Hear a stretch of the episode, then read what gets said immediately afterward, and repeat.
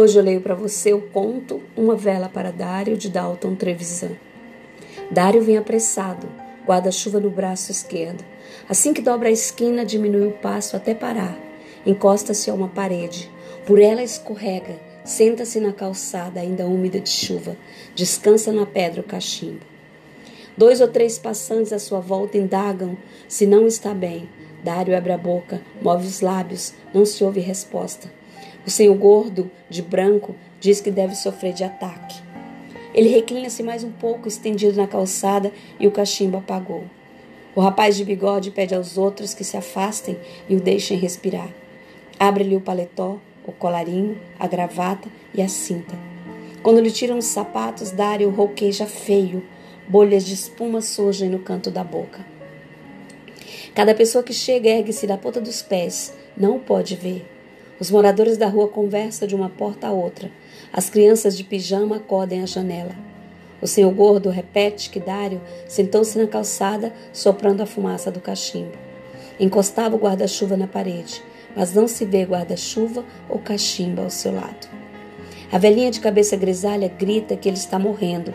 Um grupo arrasta para o táxi da esquina. Já no carro, a metade do corpo, protesta o motorista. Quem pagará a corrida? Concordam chamar a ambulância. Dário conduzido de volta e é recostado à parede. Não tem os sapatos nem o alfinete de pérola na gravata. Alguém informa da farmácia na outra rua. Não carrega o Dário além da esquina. A farmácia no fim do quarteirão. E além do mais, muito peso. É largado na porta de uma peixaria.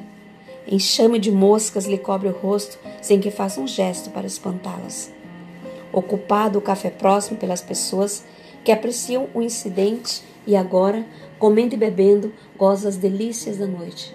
Dário em sossego e torto no degrau da peixaria, sem o relógio de pulso. Um terceiro sugere-lhe examine os papéis retirados com vários objetos de seus bolsos e aliados sobre a camisa branca. Ficam sabendo do nome, idade, sinal de nascença, o endereço na carteira de outra cidade. Registra-se correria de uns 200 curiosos que, a essa hora, ocupam toda a rua e as calçadas. É a polícia. O carro negro investe a multidão. Várias pessoas tropeçam no corpo de Dário, pisoteado 17 vezes. O guarda aproxima-se do cadáver. Não pode identificá-lo. Os bolsos vazios. Resta na mão esquerda a aliança de ouro, que ele próprio, quando vivo, só destacava molhando no sabonete. A polícia decide chamar o rabecão. A última boca repete: Ele morreu, ele morreu. E a gente começa a se dispersar. Dário levou duas horas para morrer. Ninguém acreditava que estivesse no fim. Agora, aos que alcançam vê-lo, todo ar de um defunto. Um senhor piedoso dobra o paletó de Dário para lhe apoiar a cabeça. Cruza as mãos no peito. Não consegue fechar olho nem boca onde a espuma sumiu. Apenas um homem morto e a multidão se espalha.